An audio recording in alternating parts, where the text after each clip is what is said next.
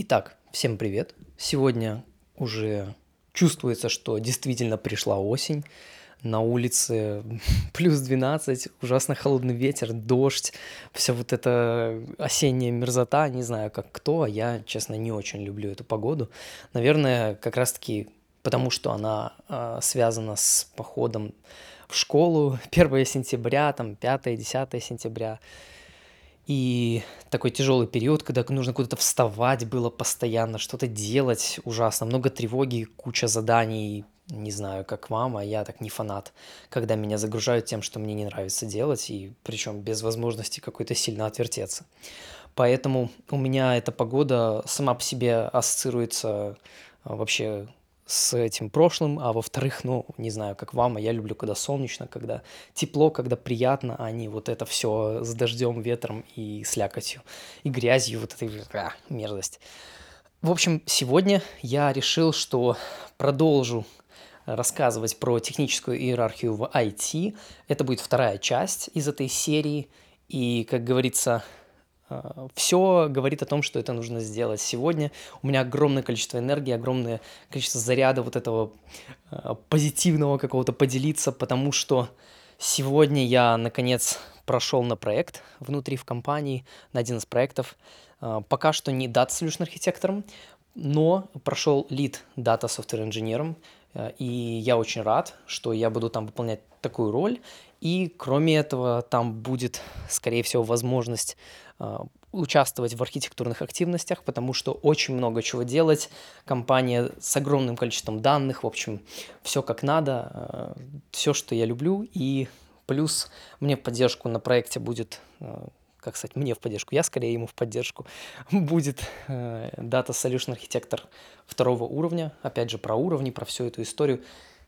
Я, наверное, расскажу позже, это уже это будет, наверное, либо в третьей части, либо в отдельной какой-то части. Ну, чтобы так проще говорить, это очень высокая позиция, и человек, который ее имеет, он знает и имеет огромный опыт. Поэтому я очень рад, что я смогу вместе с ним работать и посмотрим. Не строю пока никакой, никаких сильных ожиданий насчет этого, просто по факту э, понимаю, что там, скорее всего, будет исходя из того, что мне рассказывали. Поэтому я очень рад, что у меня получилось, я готовился, и я прошел. Можете меня поздравить.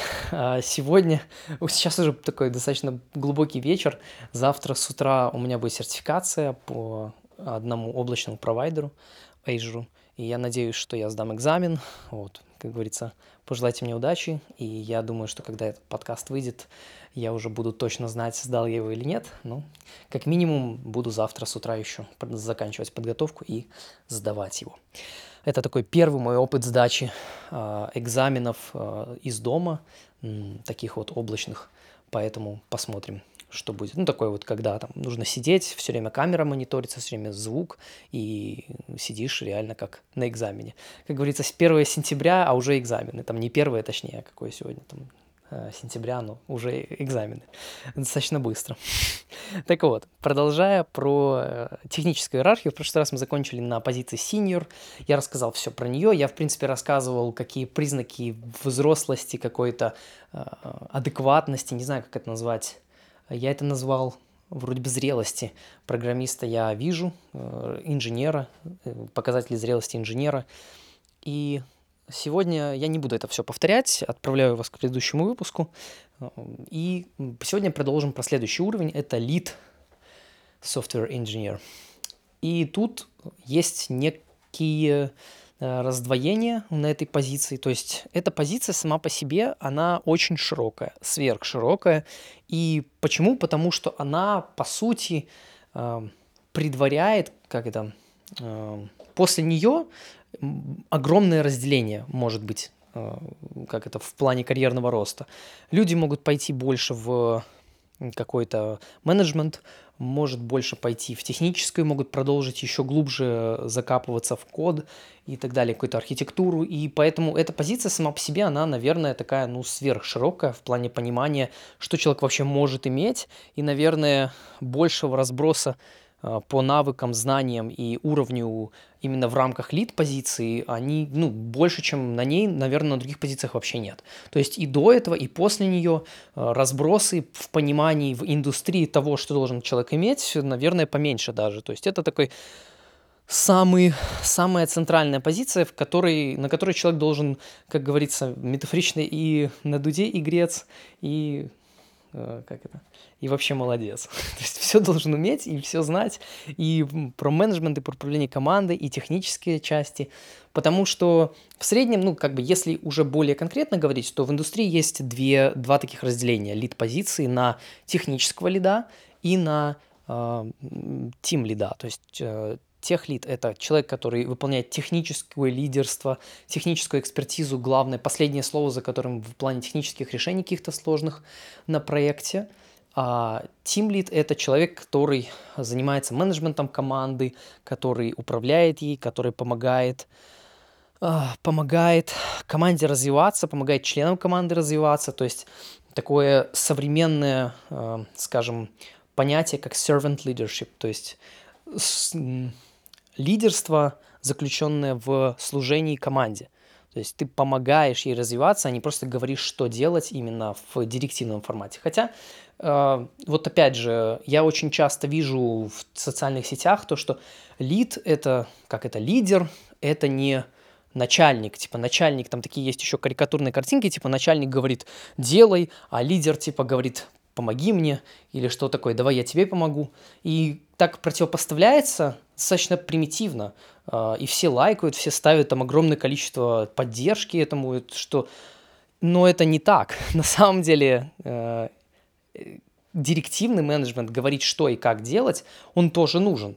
И это тоже важная составляющая. И выбрасывать это из своего какого-то портфеля э, навыков и умений, того, что, ну, как бы, тех возможностей, которые мы можем применять, это очень глупо и очень недальновидно, и это сразу говорит о том, что человек не был и не работал в условиях жестких дедлайнов, или когда идет какое-то личное противопоставление одних членов команды другим. То есть здесь сразу же, ну, для меня лично, это такой очень сильный сигнал того, что в многих ситуациях человек не был и не понимает того, что ну, лидерство бывает и директивное, и это тоже очень нужно. И в некоторых моментах это необходимо, и без этого ну, не продвинешься. Но это все, опять же, если углубляться уже в какие-то в, в навыки, софт-скиллы, в менеджмент и так далее. Поэтому в два таких вот аспекта, это тех-лид и тим-лид. Ну, чаще, самое интересное то, что часто эти позиции очень пересекаются, и тех лиду приходится заниматься менеджментом, потому что без этого никак. Ты не можешь быть техническим лидером, не умея общаться с людьми. Ты не можешь продвигать свои решения, как это, ты не, не будешь техлидом просто априори, если ты не умеешь э, продавать свои решения команде и говорить, как надо делать. Да, вот ты можешь это делать с помощью директивного менеджмента, как я и сказал, но, как я и сказал, это очень ситуативная вещь. Если так постоянно делать, ну, попрощайся с командой, как говорится, или с хорошими отношениями в команде, ну и по итогу с э, провальным продуктом, с провальными результатами. Поэтому это как инструмент, и э, чаще это пересечение. И тут уже тим лиду тоже приходится вникать в детали, что происходит, чтобы уметь руководить командой, чтобы понимать, куда она движется, э, как лучше строить отношения в команде, чтобы это приводило к хорошему, ну, к, к приятному времяпровождению на работе и при этом достижению результатов – тим а, лиду тоже необходимо понимать технические детали. Поэтому для меня очень, скажем, очень комнатно, а, как это назвать, не комнатно, а, очень оторвано от реальности выглядят позиции, когда э, только менеджмент, только тимлит, только менеджментом занимается, или тех ли только технической какой-то частью хардкорной. Для меня это не тех лид тогда, который занимается только это какой-то advanced software engineer, возможно, который там э, ну, чисто кодом занимается и все, и там закапывается глубоко. А, либо это если чисто лидер, если чисто это лидерские какие-то вещи, чисто менеджмент, то это менеджер, это project менеджер. Это человек, который занимается там, да, может быть какой-нибудь скрам-мастер, ну и там по методологии той же Agile Scrum. То есть, который регулирует какие-то процессы, слушает и настраивает. Но это не тем лид, с моей точки зрения. Опять же, вы можете быть со мной не согласны, а, потому что чем дальше, чем выше я буду двигаться по этой лестнице, тем, скорее всего, это будет вызывать больше разногласий. То есть э, я уверен, что люди, которые с опытом будут слушать, они сказали бы что-то по-другому. Если у вас есть какие-то такие мнения, мысли, пишите мне, я с вами с удовольствием пообщаюсь. Это интересные темы. Вот. Когда у меня будет время, я с вами с удовольствием пообщаюсь. Вот, поэтому в целом, в среднем, так как эти позиции пересекающиеся, то реальный набор навыков и знаний, которому человек, который, э, которым необходимо обладать тем лиду, тех лиду, просто лиду, будем называть, давайте так, лид software инженер, буду просто лидом называть. Лиду, он сумасшедший, широкий и глубокий может быть, потому что тебе нужно быть и тех лидом, возможно, в каких-то моментах, и в каких-то моментах тебе нужно понимать, как построить команду. Понятное дело, что далеко не все лиды обладают таким. Это вот просто единицы, но действительно я бы считал, что лид – это вот человек, который может нормально управлять командой и также может э, быть техническим лидером на проекте. То есть плюс-минус в каких-то отдельных вещах э, он имеет наиболее взрослый, наиболее зрелый взгляд на продукты, потому что у него есть насмотренность какая-то, опять же, количество картинок каких-то в голове. Картинок я имею в виду, э, под картинками я имею в виду Э, как, представьте себе фотографии, фотографии ситуаций, фотографии, видео, какие-то кусочки в памяти, видео реальности, записанные нашим мозгом, э, записанные, и которые мы помним и понимаем, что в таких ситуациях было, что, что предшествовало, что произошло и что после этого произошло, то есть как происходило, так сказать. И набор, насмотренность э, таких вот картинок, он как раз-таки и э, характеризует тоже вот частично эту зрелость, то есть сколько ситуаций, в каких ситуациях, какой опыт, можно сказать, у человека. Поэтому набор навыков сумасшедший. Знать то, как управление происходит командой, это тоже не мелочи, потому что очень э, на русскоязычном каком-то пространстве э, больше тех лидерства, чем тим лидерство развито значительно, потому что тех лидерство, в принципе, ну как бы вроде понятно, что делать, то есть тебе нужно знать глубоко какие-то э, технологии, много с ними работать, там знать нюансы, следить за трендами, там, ну, очень глубокое, понятное, нужно понимание делать, применять это в разных ситуациях, знать, как это применяется, слышать, знать, там, иметь каких-то, возможно, знакомых, которые как-то по-другому применяют, иметь какие-то знания в других языках программирования, чтобы понимать тоже, потому что каждый язык программирования, он привносит какие-то свои фишки, какие-то свои интересные особенности, свой стиль особенный кода, свой, э, который развился благодаря истории этого языка, благодаря истории тех, кто его создал после там других каких-то вещей. И это очень круто э, расширяет э, как бы такой инструментарий человека. А вот с тем лидерством как-то э, на русскоязычном пространстве немножко есть проблема. Хотя я не говорю полностью. То есть, понятное дело, русскоязычные, вот в русскоязычном каком-то пространстве, обучающем, скажем так, таком, э, котором можно найти материалы, э, тем лидерство и материалы по тем лидерству какие-то теоретические, они обесцениваются почему-то иногда. Ну, не всегда далеко, не всеми людьми, но я знаю, что большинство людей, э, они обесценивают эти все вещи и э, ну, считают, что там, да что там учиться, типа, вот просто делай и все. И просто там руководи, просто говори, что делать, просто смотри, просто там, не знаю. Ну, очень, очень примитивно. Хотя на самом деле это сумасшедшая область. Это э, огромная, огромная история вся, тот же э, project management, это тоже сюда все относится. То есть как управлять, как потом, как мотивировать сотрудников, как их развивать, как отслеживать, что э, людям не скучно, как проводить э, звонки один на один, one-on-one, э, one-on-ones называются такие, э, созвоны, как часто их проводить, почему их проводить, почему не проводить с какими-то людьми, как строить разговор, э, как, как управлять конфликтами, как быть в конфликте и извлекать из этого пользу, как понимать, когда нужно остановить конфликт, когда не нужно.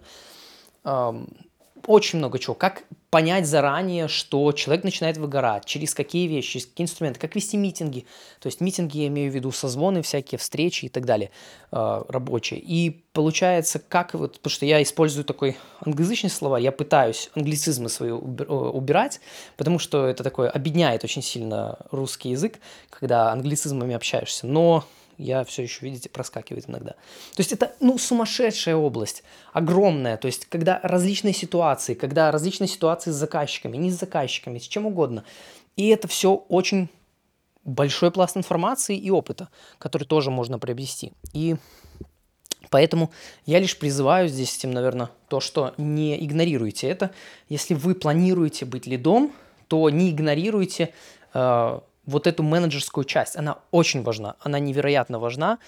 Даже если у вас на проекте есть project manager, даже если вы тех лид, даже если вы технический лидер или планируете стать, не думайте, что у вас получится быть хорошим техлидом без э, классных навыков вот этой коммуникации какой-то и понимания других людей.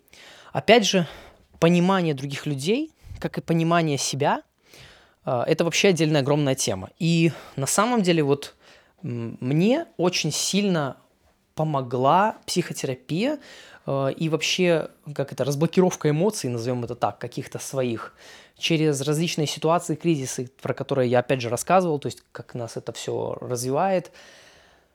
Это мне очень помогло понимать других людей, и э, в том числе команду, и людей, которые работают со мной. Потому что история простая, вроде как, э, ну, на психотерапии базовой или там на какой-то, ну, я буду использовать слово психотерапия, на каком-то таком э, формате, когда нач- ты начинаешь понимать, я начинаю понимать себя лучше, разбираться со своими эмоциями, со своими какими-то травмами, со своими, со своими проблемами, и я узнаю себя лучше. Я становлюсь свободнее в своих решениях, в своих выборах, я понимаю, почему я делаю какие-то вещи, почему я, допустим, не знаю, там, чищу зубы только там по 8 утра. Ну, к примеру, я так не делаю, но допустим. Или почему я обязательно должен там, не знаю, раз в неделю что-то определенное делать, или не делать, или почему мне страшно. То есть я начинаю понимать себя, я начинаю понимать, почему я так действую, становлюсь свободнее, становлюсь, ну, счастливее, ну, и как бы и, э, как это, и несчастливее одновременно э, в какие-то моменты, потому что я становлюсь чувствительнее. И самое главное, я понимаю себя. Но в чем фишка? Через себя я начинаю понимать других людей. Вот появляется эта насмотренность благодаря личной терапии, благодаря групповой терапии, эта насмотренность в разы увеличивается. Я уже, опять же, испытал минимально на своем опыте. Э, ты начинаешь, я начинаю понимать, я, ты иногда использую, надо все же, я, не надо, точнее, как это, привычка есть такая, использовать ты, но все же, когда я произношу «я», использую, то это все-таки более близко, и тогда я могу быть более честным с собой и говорить именно то, что я действительно чувствую, и то, что прошел на своем опыте, как бы. И вот я, такое небольшое отступление было, и я через себя начинаю понимать других людей – я начинаю видеть, что э, вот у человека такие-то проблемы, что он так-то говорит, или не проблемы, или его это беспокоит, или его это радует. И я начинаю лучше, без всяких там техник манипуляций, э, там, не знаю, следить, а что человек поправил галстук или нет. Нет, я на эмоциональном, абсолютно каком-то э, мимо сознательном уровне, то есть на уровне каких-то микровещей, которые вот отлавливаю, я не знаю, я это делаю неосознанно, я начинаю лучше понимать, чувствительнее становлюсь к другим людям, эмпатичнее, то есть начинаю понимать, что люди думают, как они делают, ну, точнее, как они себя ведут, почему они так ведут себя, понимать это лучше, то есть не то, что там, как Шерлок Холмс смотришь и такой, а, понятно, у него кошка там э, шестилетняя, которая там начала линять, поэтому там то-то, то нет, ну никакой такой магии, а именно вот на уровне того, что происходит сейчас с человеком, вот что с ним происходит, как с ним происходит, на уровне каких-то ощущений. И так как я доверяю себе, я понимаю, что, ну, как бы это так и есть. И получается, это тоже важно. То есть эмпатия, ее, вот технические специалисты, они, наверное, ну это технари такие, они, наверное, вот этот блок, который я сейчас говорил, они думают, что за бред, что я слушаю. Но, ребята, просто поверьте, просто поверьте, что на уровне лида вам необходимо понимать других людей в вашей команде.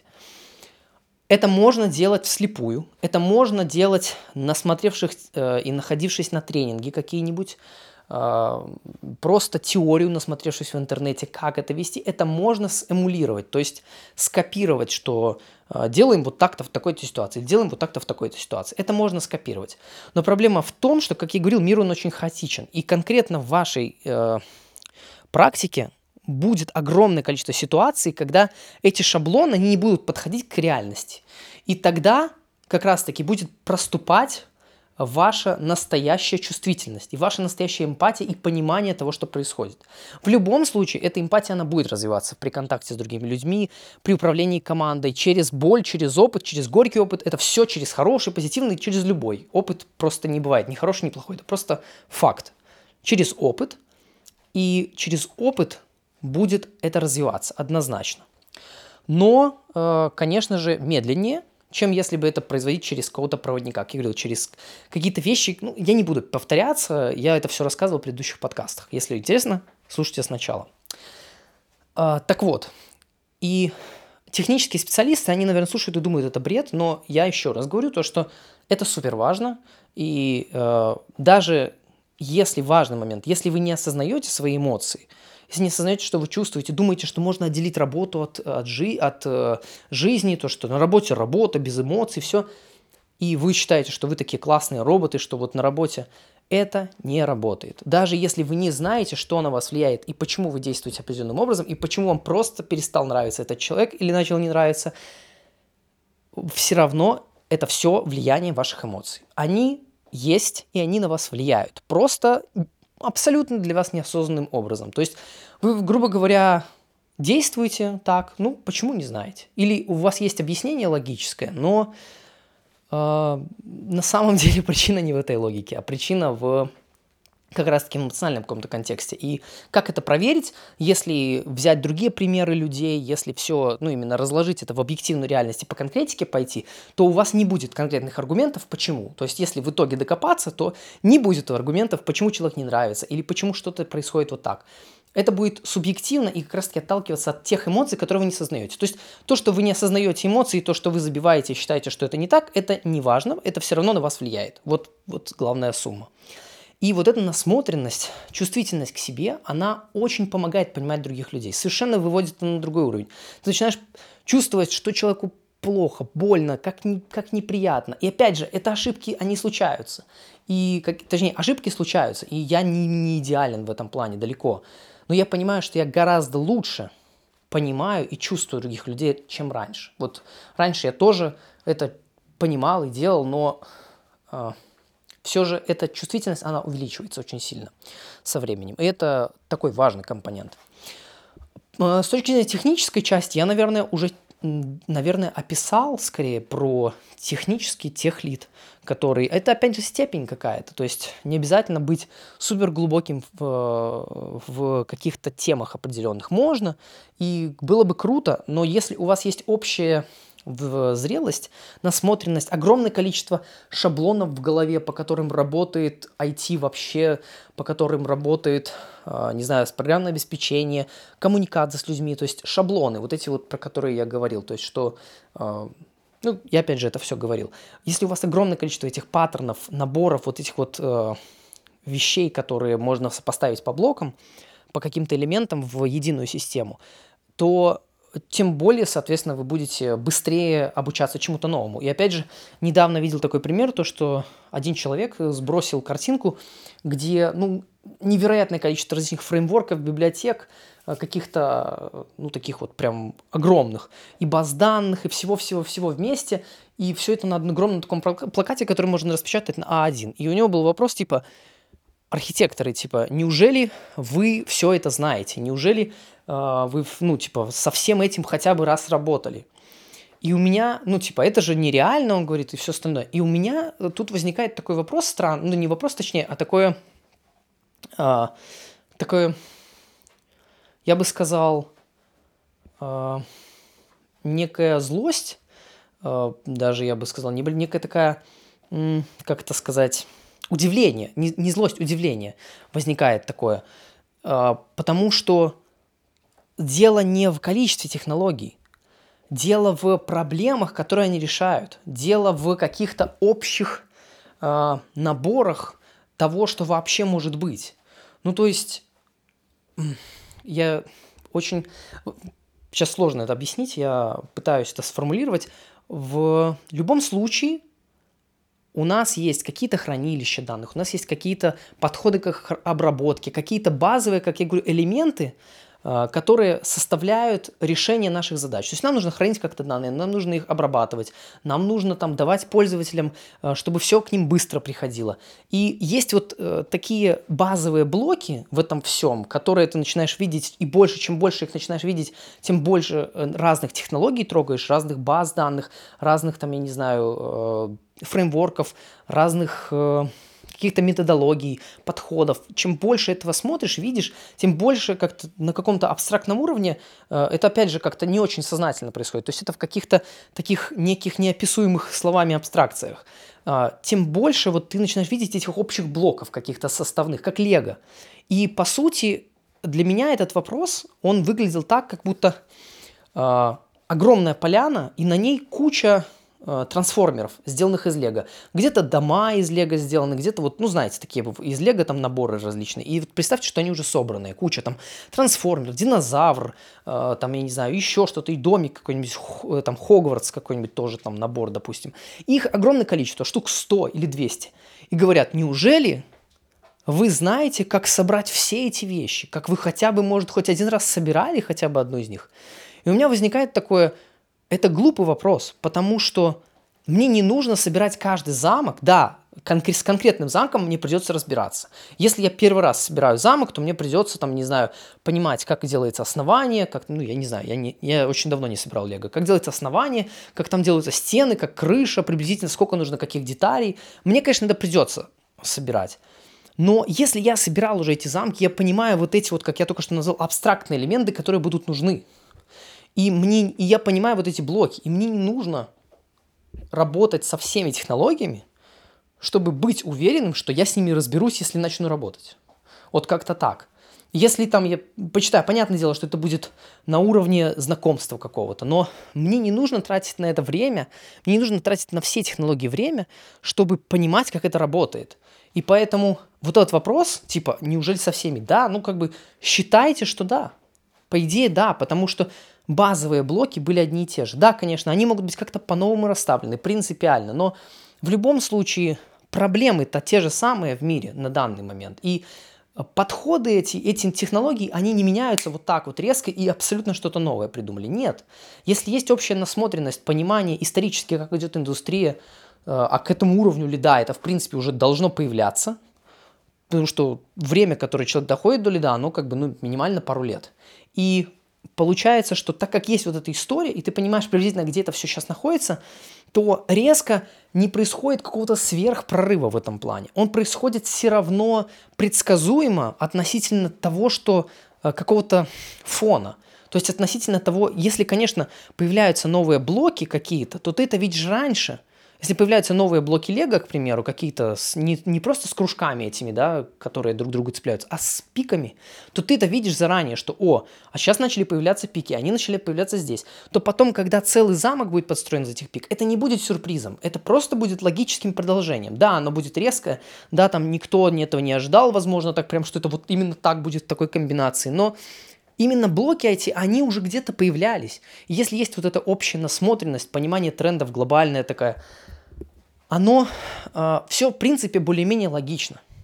Поэтому не нужно знать всех технологий. Вот на уровне лида уже, по сути, появляется, появляется, это не то, что там уже есть, это 100% и все, но появляется вот это понимание про блоки, про э, общие элементы, про то, что появляется вот это, как я говорил, доверие к себе, когда в прошлом выпуске, который, когда ты смотришь на новый язык, как я, допустим, со скалой. Я э, на скале не программировал особо на языке программирования. Это считается сложный функциональный язык программирования. Но я его взял и спокойно выучил. Ну, это, понятно, не, не идеально, но я его выучил и быстро, я его выучил очень быстро. То есть, э, там, если я Java какой-нибудь, который я учил я там несколько лет, то скалу я выучил, ну, типа, за неделю, даже меньше, за пару дней. Именно до такого уровня, что я понимаю все э, конструкции, которые там есть, вот эти логические, как их комбинировать там более-менее. То есть, просто не потому, что я там какой-то гений, опять же, а потому что, потому что я просто имею вот эту насмотренность из других областей, из других каких-то языков, из других э, схем. И это нормально. Это будет у каждого, кто этим будет заниматься достаточно много и, и усердно, скажем так. Вот.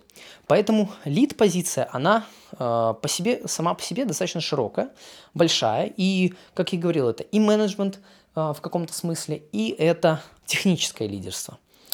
Поэтому э, я думаю, что следом на данный момент э, я рассказал про лид, про лид позицию такую, все, что э, я считал нужным.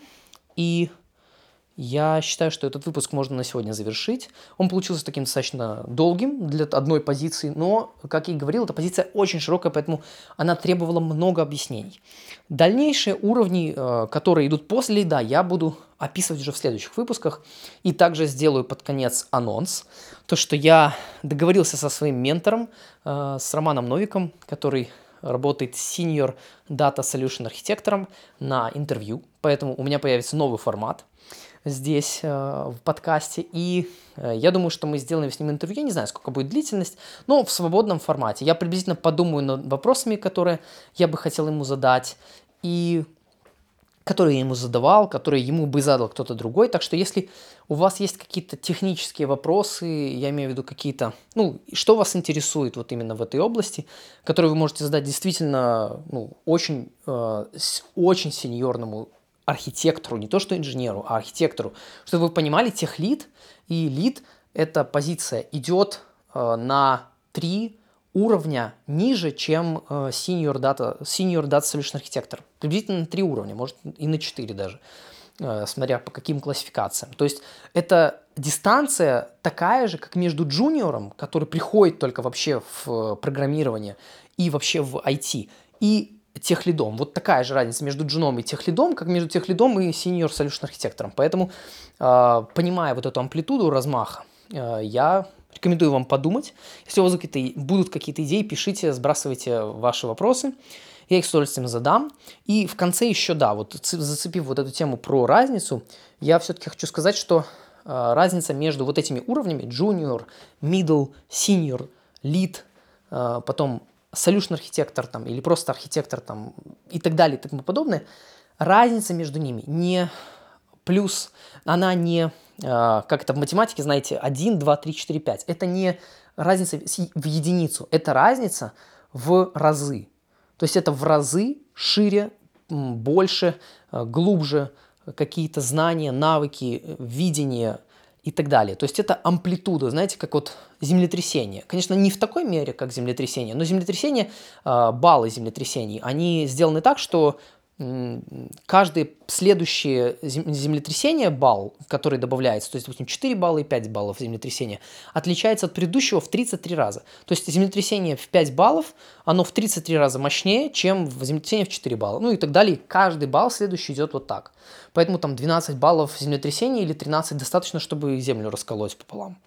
Вот, это так, небольшой ликбез. Поэтому и разница между уровнями, она не настолько большая, не 33 раза, конечно, тогда бы в жизни мы там до синьор никогда бы не дошли, но а, она близкая что-то. То есть это вот некие такое амплитуда, а, амплитуда в размахе. Поэтому я думаю, на этой ноте а, можно закончить. Спасибо большое, что прослушали этот выпуск. Увидимся с вами в новых выпусках.